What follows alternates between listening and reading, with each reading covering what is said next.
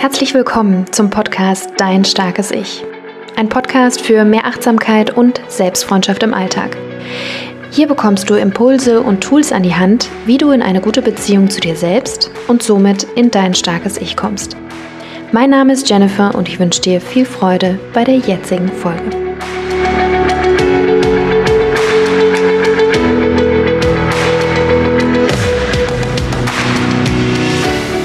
Und herzlich willkommen zu einer neuen Folge hier im Starken Ich Podcast. Ich freue mich sehr, dass du eingeschaltet hast, dass du wieder mit am Start bist und möchte heute über ein Thema sprechen, was sehr viele hier in der Community bewegt, wozu ich viele Nachrichten erhalte und auch Reaktionen auf dieses Thema. Das Thema ist Verantwortung für andere übernehmen bzw. sich für andere aufopfern. In dieser Folge soll es darum gehen, warum tun wir das? Warum tust du das? Warum hast du die Tendenz, Verantwortung für andere zu übernehmen? Woher kommt dieses Verhalten? Was sind so die Grundprinzipien dahinter?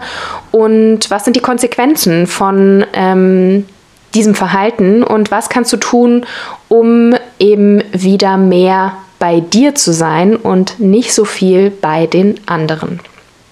Und bevor ich einsteige in die Folge, möchte ich dich noch einladen. Und zwar passend zu der Folge habe ich auch einen kostenfreien Guide für dich, und zwar den Trigger Guide. Ähm, ich habe mal zusammengefasst, was bedeutet es eigentlich, getriggert zu werden, was sind Trigger und wie kannst du in Situationen, in denen du getriggert wirst, mit diesen Situationen, mit diesen Triggern umgehen. Das alles habe ich in dem Trigger Guide zusammengefasst. Den kannst du dir sehr gerne kostenfrei runterladen unter bewusstlieben.de slash Trigger.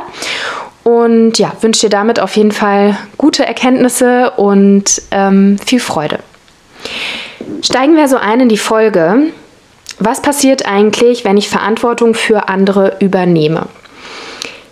Ich gehe ja immer davon aus, dass wir Menschen ein großes Mosaik sind. Wir haben ganz viele unterschiedliche Facetten, ganz viele unterschiedliche Anteile in uns. Und dementsprechend gibt es jetzt auch nicht eine konkrete Ursache, wo wir sagen könnten, okay, wenn das in deiner Kindheit passiert ist oder wenn das in deinem Leben passiert ist, dann. Aber ich möchte dir hier so ein paar Aspekte aufzeigen, in denen du quasi mal für dich abklopfen kannst, wenn du das Gefühl hast, okay, ich bin jemand, die immer sehr viel Verantwortung für andere übernimmt, die die Tendenz hat, sich für andere aufzuopfern, da mal für dich reinschauen kannst. Und wie so oft wird der Grundstein für unser Verhalten in unserer Kindheit gelegt. Evolutionsbiologisch ist es tatsächlich so, dass wir Kinder äh, bzw. Menschenkinder bis zum Alter von sechs, sieben Jahren wirklich alles, was um uns herum passiert, ganz intensiv wahrnehmen und verinnerlichen. Und das hatte den ganz einfachen Grund, dass vor allen Dingen evolutionsbiologisch, also damals, wo wir wirklich in noch Herden gelebt, zusammengelebt haben, hatte das sozusagen den Grund, dass wir bestimmte Verhaltensnormen, bestimmte Regeln durch Abschauen internalisieren und weiter ähm, ja, ausüben. Ja, also wie gehen Ältere mit Jüngeren um, wie gehen Männer mit Frauen um und so weiter und so fort. Das haben wir uns alles abgeschaut und hatten dadurch eben unsere Antennen ganz, ganz stark auch im Außen.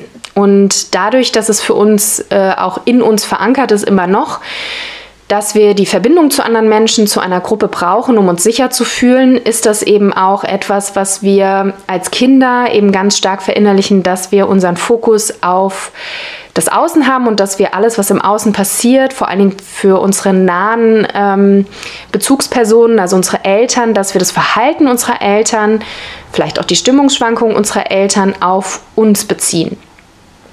Damit wir uns ein bisschen anpassen können, damit wir eben nicht abgestoßen werden von der Gruppe, von den Leuten, die uns versorgen, weil wir ganz genau spüren und wissen, dass wir alleine eben nicht überlebensfähig sind. Das Ganze passiert nicht bewusst, sondern das ist eher so unterbewusst ein Mechanismus, der eben passiert. Und dementsprechend ist es eben ganz normal, dass wir als Menschen eine Sensorik entwickeln, was im Außen passiert, was um uns herum passiert. Wenn wir aber das Gefühl haben, wir sind für andere zu stark verantwortlich, vor allen Dingen als Erwachsene, jetzt wo wir quasi nicht mehr in Abhängigkeit zu unseren Eltern leben, was da eben passiert, sind, dass wir ganz alte Muster internalisiert haben, die wir aufgrund von bestimmten Situationen unserer Kindheit ähm, ja, verinnerlichen. Und dazu gehört zum Beispiel, dass es sein kann, dass du jetzt vielleicht, äh, wenn, wenn es bei dir eben der Fall ist, einen Elternteil hattest, ähm, der emotional nicht berechenbar war. Also, dass jemand war, der cholerische Anfälle hatte oder die cholerische Anfälle hatte oder ganz ähm, starke depressive Phasen. Also, dass du als Kind nie wirklich, ähm, ja, wirklich sicher wusstest, wenn das passiert, dann passiert das, sondern dass es immer so Überraschungsmomente gab, wo die Person einfach emotional reagiert hat und du eben als Kind die Methode entwickelt hast, okay, wenn ich meine Antennen permanent im Außen habe, wenn ich permanent äh, bei den Reaktionen meiner Eltern zum Beispiel bin, dann bin ich sicher, ja, weil dann kann ich mich anpassen, dann kann ich ähm, das tun, was von mir erwartet wird, ja. Es kann aber auch sein, dass du ähm, unterbewusst einfach eine Vermittlerposition mitbekommen hast, ja, dass du ähm, aufgewachsen bist in einer Familie, wo die Eltern zum Beispiel viel gestritten haben, wo du das Gefühl hattest, du musstest zwischen deinen Eltern vermitteln oder zwischen deinen Eltern und deinen Geschwistern oder unter deinen Geschwistern. Also auch diese Vermittlerposition kann eben dazu führen, dass wir mit unserer Aufmerksamkeit gelernt haben, immer wieder im Außen zu sein, immer wieder bei den anderen zu sein, ja, bei dem, was bei den anderen passiert, was von uns erwartet wird, damit wir eben möglichst schnell reagieren können und die Verbindung zu den einzelnen Beteiligten eben nicht verlieren. Es kann aber auch sein, dass du zum Beispiel häufiger Schuld zugesprochen bekommen hast, ja, von deinen Eltern innerhalb deiner Familie oder innerhalb eines Freundeskreises, dass du schuld an etwas bist, ja. Und das ist natürlich ein ganz, ganz unangenehmes Gefühl, was wir Menschen tunlichst vermeiden wollen, weswegen wir ja auch so eine große Angst vor Fehlern haben. Ähm, und wenn wir diese Schuld häufig zugesprochen bekommen haben, also äh, du hast das und das gemacht, deswegen passiert jetzt das und das, haben wir natürlich äh, diesen Schmerz irgendwie verinnerlicht und wollen ihn vermeiden, indem wir uns sozusagen so stark anpassen und so stark die Erwartungen von anderen abfangen, damit wir eben nicht mehr schuldig sind. Das heißt, diese ganzen Strategien, uns ähm, im Außen sozusagen zu verorten, unsere Bedürfnisse denen von anderen unterzuordnen, für andere da zu sein, das ist ein, eine Strategie gewesen, um für uns als Kinder zu überleben. Ja, und meistens ist es auch so, dass wir dadurch eine erhöhte Sensibilität haben für die Energien von anderen Menschen, für die Stimmung von anderen Menschen, wie es jemandem geht. Also vielleicht bist du auch jemand, die sehr genau spürt, wenn es jemandem gut geht oder nicht so gut geht und die da sehr, sehr feine Antennen hat. Und das kann eben durch die besagten Situationen, die ich gerade geschildert habe, eben ähm, entstanden sein, dass du immer wieder so Überraschungsmomente innerhalb deiner äh, Kindheit erfahren hast und immer wieder geguckt hast, okay, wie kann ich das für mich lösen oder wie kann ich da eben ähm, zum Beispiel vermitteln. Und das führt natürlich dazu, dass die Antennen im Außen viel, viel stärker sind. Ja, dass das aber dazu äh, führt oder die Konsequenz hat, dass die Antennen im Innern, also wie wir uns eigentlich fühlen, oder was wir eigentlich gerade brauchen, nicht mehr fühlen. Und das wiederum führt dazu, dass die Grenzen, die eigenen Grenzen permanent überschritten werden. Und vielleicht kennst du das, dass du deine Grenzen immer erst im Nachhinein spürst. Dass du für andere da bist und machst und tust und dann im Nachhinein merkst, oh, jetzt bin ich irgendwie total erschöpft oder du wirst vielleicht krank oder du merkst, dass es dir nicht gut geht. Aber das dann immer erst dadurch, dass deine Grenzen überstrapaziert werden weil du in dem Moment mit den Antennen im Außen bist und gar nicht wirklich die Rückkopplung hast, äh, passt das jetzt überhaupt? Kann ich das jetzt überhaupt leisten? Und weil du eben die Bedürfnisse von anderen immer über die eigenen Bedürfnisse gelernt hast zu stellen und stellst, spürst du gar nicht mehr, was sind eigentlich wirklich meine Bedürfnisse? Was brauche ich jetzt gerade eigentlich wirklich? Und das ist natürlich etwas, wo wir ganz feine Antennen haben, auch für die Erwartungen von anderen. Und vielleicht geht dir das auch so, dass du das Gefühl hast, okay, das wird jetzt von mir erwartet und dieser Erwartung nachgehst und deswegen auch permanent über deine Grenzen drüber gehst. Weil du viel mehr bei den Erwartungen der anderen bist als bei deinem eigenen Empfinden, wie es dir eigentlich gerade geht, körperlich, seelisch, psychisch. Und dahinter steckt natürlich auch eine ganz, ganz starke Angst vor Ablehnung, ja, ähm, die, wie schon erwähnt, ja auch evolutionsbiologisch so einprogrammiert ist, dass wir immer die Verbindung zu anderen suchen, weil sie uns Sicherheit geboten hat, ja. Und Grenzen zu setzen, also sie wahrzunehmen, ist das eine, und dann sie aber auch zu veräußern, hat ja auch ganz viel damit zu tun, dass wir auch damit rechnen müssen, dass andere Menschen das nicht nachvollziehen können oder das auch vielleicht nicht gutheißen. Und dass es auch okay ist. Das haben wir eben nicht verinnerlicht, sondern wir haben das Gefühl, wir müssen es allen recht machen. Und niemand darf sozusagen sauer auf uns sein.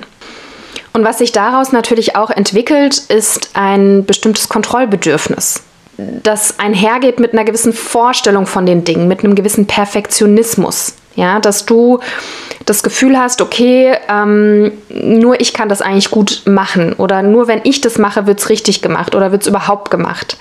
Dass du den anderen auch gar nicht wirklich zutraust, dass sie das auch machen können und dass sie es vielleicht dann anders machen, als du es machen würdest und es aber trotzdem okay sein kann. Ja, also da, da herrscht auch ein ganz äh, starkes äh, Schwarz-Weiß-Denken. Ja, nur diese eine Art und Weise ist eben richtig und das andere ähm, ja ist irgendwie nicht so richtig und deswegen mache ich es lieber selbst. Ja, weil dann weiß ich, dass es richtig gemacht wird in Anführungszeichen, richtig gemacht.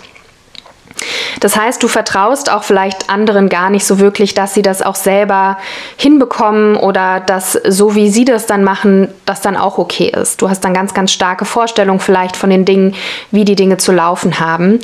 Und was sich daraus aber eben auch entwickelt, ja, durch dieses Kontrollbedürfnis, dass wir das Gefühl haben, okay, ich, ähm, ich kann da irgendwie nicht loslassen, ich kann anderen eben nicht die Verantwortung überlassen, weil ich das Gefühl habe, ich muss es ständig äh, selber machen. Wenn ich es nicht mache, macht es keiner. Wenn ich es nicht mache, wird es nicht richtig gemacht ist halt, dass du ähm, ja, dass du a nicht loslassen kannst, ja, also permanent auch in diesem Machen, Machen, Machen bist und was aber dadurch eben auch der positive Effekt ist oder warum du es wahrscheinlich überhaupt machst, ist, dass es dir auch ein Selbstwertgefühl gibt.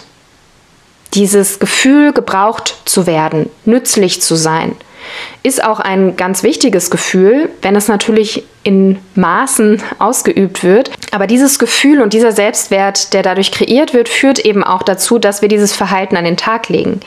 Weil dein Selbstwert vielleicht dann dadurch bedroht wird, wenn andere Leute etwas machen. Weil was machst dann du? Ja? Und da kommen wir auch schon zum nächsten äh, Thema, und zwar, dass die Verantwortung für andere zu übernehmen bzw. sich aufzuopfern auch eine Art der Coping-Strategie ist. Denn wenn ich immer bei den anderen bin, dann bin ich ja nicht bei mir. Und das kann mir aber dienen. Wenn ich zum Beispiel nicht weiß, oder wenn du vielleicht nicht weißt, wie du mit deinem Innenleben umgehen kannst, wenn es zu stark für dich ist, wenn du dich zu überwältigt fühlst von dem, was in dir vorgeht, dann ist es natürlich sehr hilfreich und sehr nützlich, immer bei den anderen zu sein, bei dem, was die anderen brauchen, was die anderen erwarten, was du für andere tun kannst.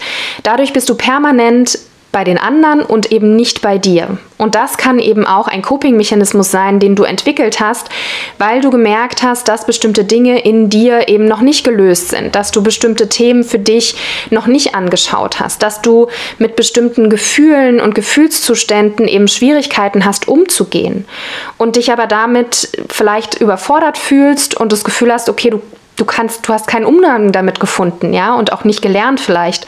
Und dadurch ist es einfacher, immer bei den anderen zu sein und dadurch auch den Selbstwert zu beziehen, als den Selbstwert bei dir selber zu verankern.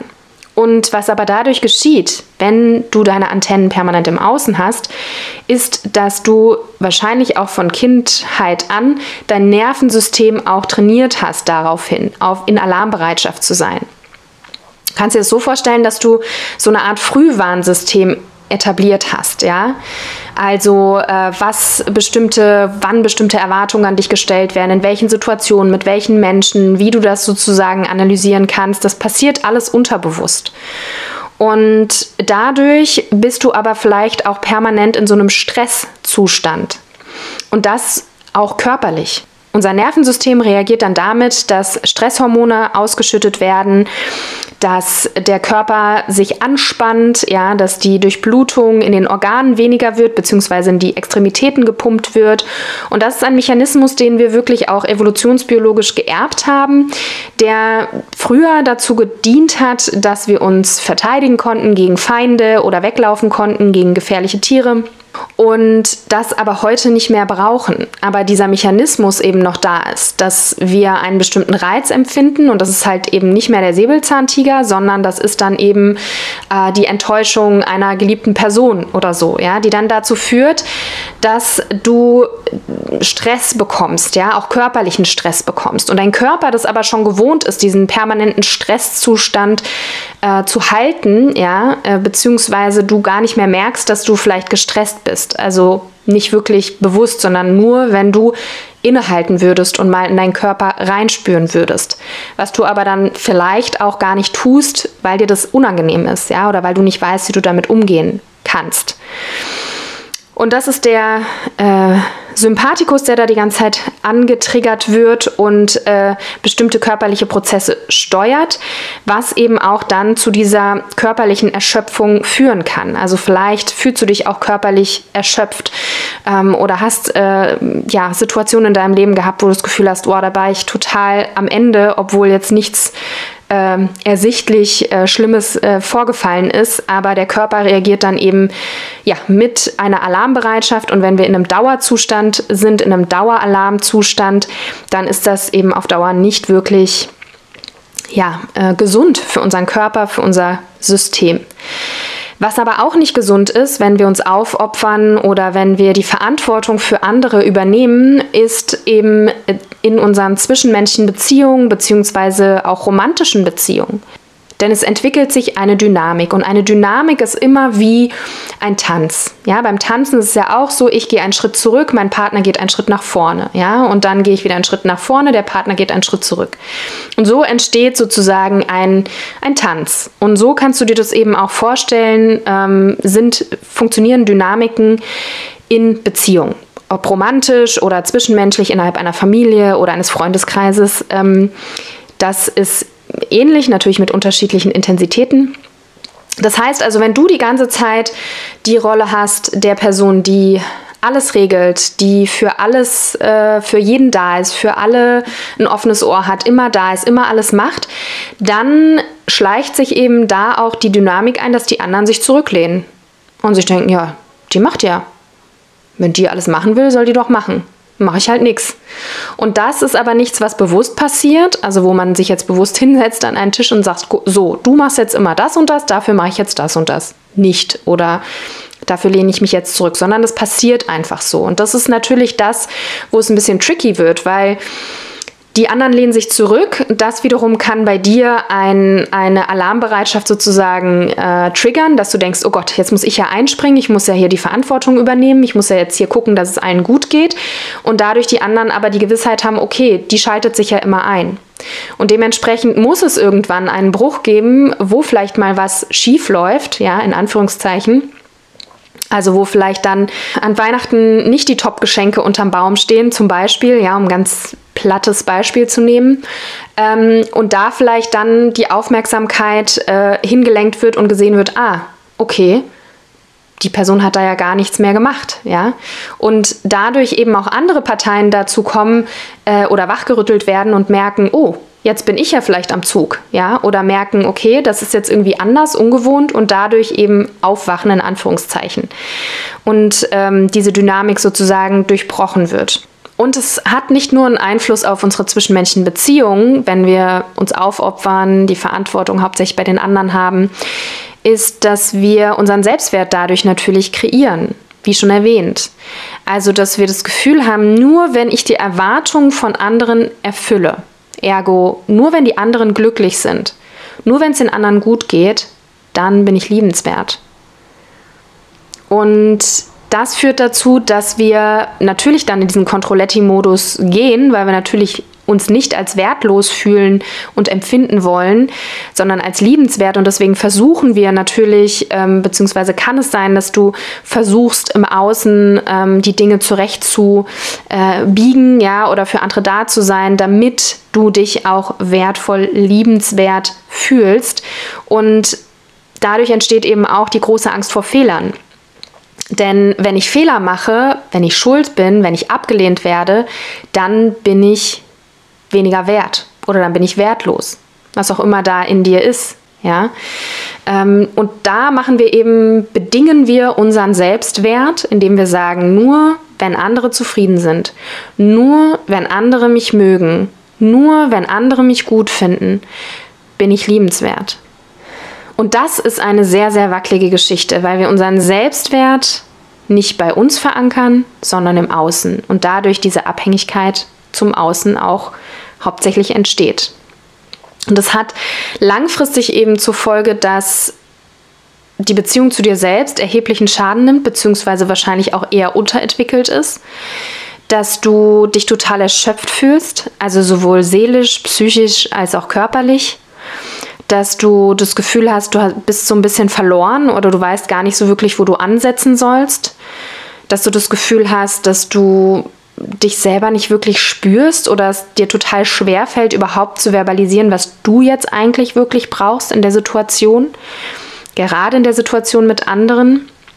Und ja, dass es dir schwerfällt, keine Meinung von außen zu, äh, zuzuziehen, um wirklich verstehen zu können, was du wirklich brauchst und was dir wirklich gut tut. Dass du immer jemanden brauchst, der dich da rückversichert oder mit dem du dich darüber austauschen kannst. Also dass ja, die Beziehung zu dir selbst, würde ich sagen, etwas ähm, in Mitleidenschaft gezogen wird, beziehungsweise da noch Raum hat zu wachsen und intensiver zu werden.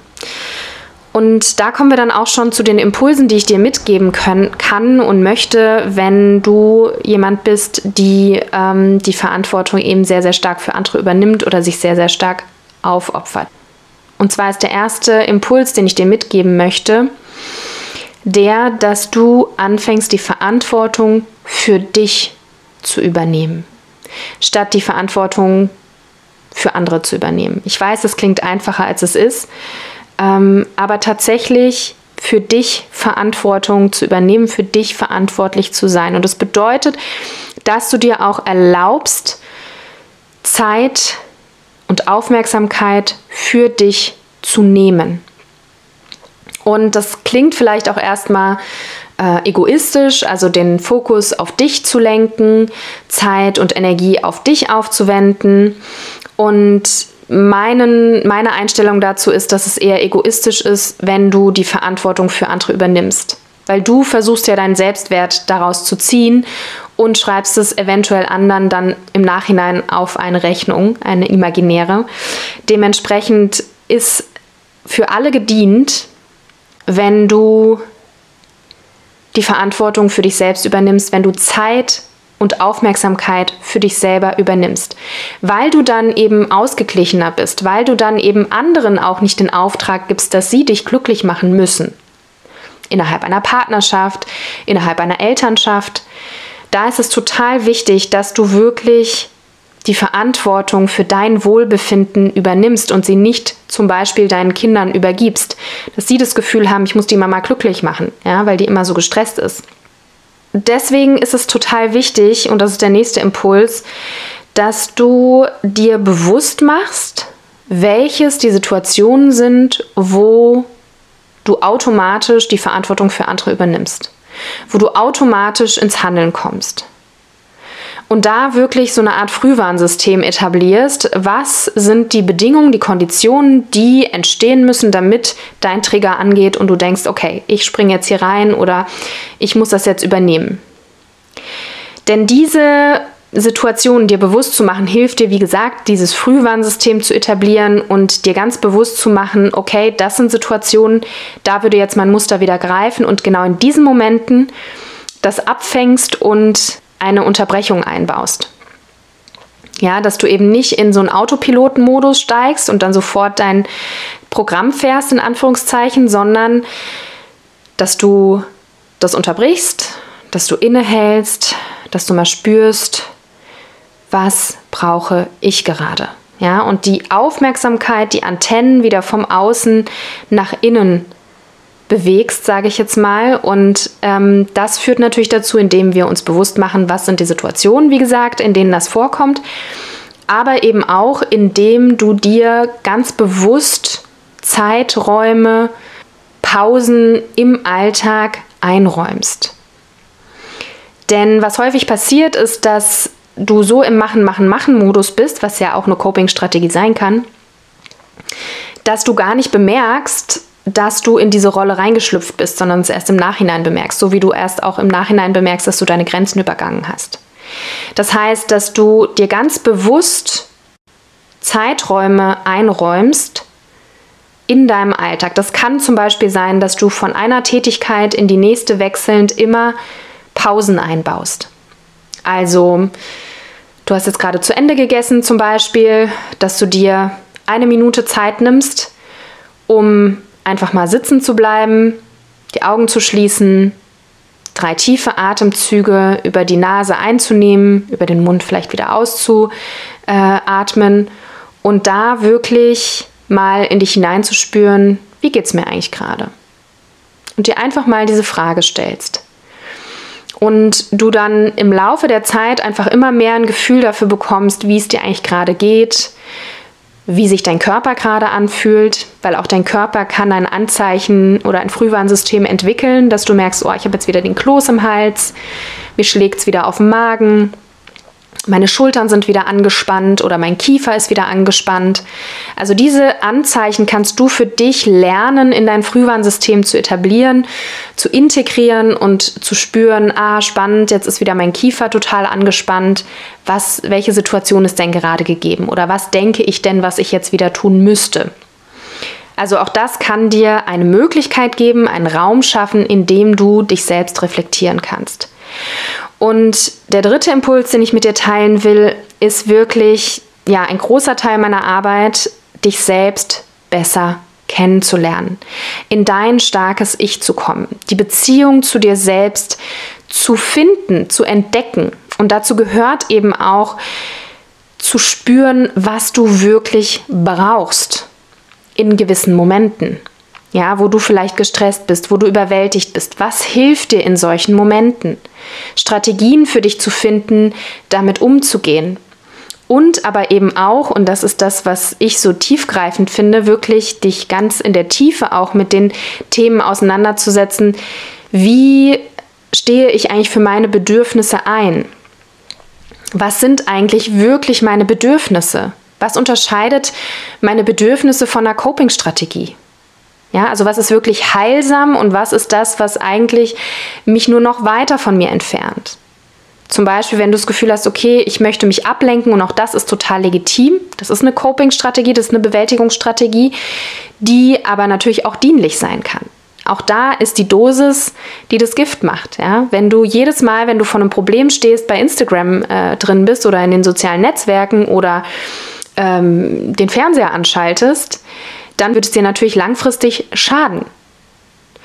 Und es wird dir nicht nur schaden, sondern du befriedigst nicht wirklich das, was du tief in deinem Inneren wirklich brauchst. Wenn es zum Beispiel Verbindung ist, wenn es zum Beispiel Austausch ist oder wenn es zum Beispiel Sicherheit ist. Also diese ganzen Grundbedürfnisse, die psychischen Grundbedürfnisse wirklich zu kennen, zu integrieren. Also dich wirklich mit dem Thema Bedürfnisse auseinanderzusetzen in der Tiefe. Was bedeutet es wirklich für mich, in Verbindung zu sein? Was bedeutet es wirklich für mich, Sicherheit zu spüren? Und inwieweit habe ich Strategien entwickelt, die gesund sind und die eher nicht gesund sind? Und da wirklich ins Feintuning zu gehen. Und das ist wirklich auch ja, Arbeit. Und das ist auch die Arbeit, die zum Beispiel in ähm, einem Einzelcoaching passiert, dass man, dass wir uns das gemeinsam mal anschauen. Ja, und da wirklich eine, eine, ein Bewusstsein dafür schaffen, was bedeutet es für dich, für dich zu sorgen, deine Bedürfnisse wahrzunehmen. Und dementsprechend eben auch den Wert, den du dir selber gibst, herauszuarbeiten. Wenn du deinen Selbstwert im Außen verortest, wenn dein Selbstwert davon abhängig ist, dass du anderen weiterhilfst, dass du für andere da bist, aber nicht für dich selbst und du dieses Verhalten verändern möchtest, dann musst du natürlich schauen, wo beziehst du deinen Selbstwert stattdessen. Du kannst ja nicht einfach aufhören zu sagen, ja, ich mache das jetzt einfach nicht mehr. Das wird dein System nicht zulassen. Also musst du auch da wieder die Beziehung zu dir selbst, ne? Ähm, dich lernen, selber wertzuschätzen. Ja, also dir wirklich Gedanken zu machen, was schätzt du besonders an dir? Was kannst du besonders gut? Was schätzt vielleicht auch dein Umfeld an dir? Was sind deine Stärken und Talente? Und da werden wir leider, vielleicht die neue Generation, aber meine Generation wurde dazu nicht ausgebildet sich darüber wirklich Gedanken zu machen oder das wirklich auch als Curriculum in der Schule zu haben, sich wirklich bewusst zu machen, was macht dich aus? Was macht dich einzigartig? Und auch das ist Teil eines ähm, Coaching-Prozesses, sich damit auseinanderzusetzen, den Selbstwert wieder sich selbst zu geben, wieder selbst zu spüren, wieder selbst auch im Alltag zu integrieren, ja, im Leben zu verankern, zu integrieren. Das ist unfassbar wichtig. Und das macht dich dann eben auch weniger anfällig für solche Situationen, wo dein altes System sozusagen anspringt. Und das wird dir auch helfen, mehr ins Loslassen zu kommen, ja. Und last but not least ist es natürlich auch total wichtig, dass du deine Grenzen kennenlernst in der Beziehung zu dir selbst. Also wo fängst du an, wo hörst du auf und wo fängt der andere an? Und meistens, wenn wir uns aufopfern, ist diese Grenze schwammig. Ja, die ist nicht wirklich greifbar. Du hast das Gefühl, du bist beim anderen oder du bist bei der anderen Situation, weil du ja nicht wirklich bei dir bist. Und das ist auch ein, ein ganz, ganz wichtiger Schritt, ein ganz wichtiger Prozess, den es zu gehen gilt, um wirklich ja, ähm, das Bewusstsein dafür zu schaffen, wo deine Grenzen sind, den Raum zu schaffen, überhaupt dir darüber Gedanken zu machen, Strategien zu überlegen, wie du deine Grenzen erkennst, auch da dein Frühwarnsystem füttern kannst mit Informationen und dein Bewusstsein dafür schärfen kannst und auch für dich Strategien entwickelst, wie du im Alltag diese Grenzen für dich übersetzen kannst, wie du diese Grenzen auch in deinem Umfeld klar machen kannst. Und das ist natürlich nicht einfach, weil gerade, wie ich schon beschrieben habe, wenn wir in so Dynamiken sind, wir haben immer die Verantwortung übernommen, wir waren immer für andere da und plötzlich sind wir es nicht mehr oder weniger, dann führt das natürlich auch zu einer Irritation im Umfeld, ja, zu einer Irritation im, im System, weil ja ein Teilchen ganz andere ganz andere Verhaltensweisen an den Tag legt und die anderen plötzlich, ne, wenn wir jetzt das Beispiel von dem Tanzschritt nehmen, gar nicht mehr wissen, welchen Schritt mache ich denn jetzt, in welche Richtung überhaupt. Ja? Und das ist aber ganz, ganz wichtig, wenn es darum geht, eben diese Prozesse aufzubrechen, dieses Muster aufzubrechen, für andere in die Verantwortung zu gehen, sich für andere aufzuopfern. Und ja, darum geht es, dass du diese Beziehung zu dir selbst, dein starkes Ich, worum es ja hier auch geht, wirklich ganz bewusst wahrnimmst, ganz bewusst dich damit auseinandersetzt und wie schon gesagt, das ist etwas, was auch Teil von einem Coaching-Prozess sein kann, sich wirklich ganz bewusst Zeit, Energie, auch Geld zu investieren, um für sich selber da diese Muster aufzubrechen, um für sich selber wieder loszugehen, wieder mehr Energie zu haben. Und wie gesagt, es ist nichts, was egoistisch ist. Das ist im Gegenteil eher egoistisch, wenn du weiterhin in diesem Muster verharrst und das Gefühl hast, du musst für andere da sein, du musst dich für andere aufopfern. Es ist kein Verhalten oder kein Muster, was dauerhaft wirklich gut funktioniert. Sowohl für dich selbst als auch für dein Umfeld. Deswegen, ja, Setze dich mit diesen Themen auseinander, in welcher Form auch immer. Wie gesagt, ein Coaching kann dafür helfen, da wirklich für dich auch weiterzukommen. Und ab März äh, bietet sich auch bei mir die Möglichkeit, einen Einzelcoaching-Prozess mit mir anzugehen.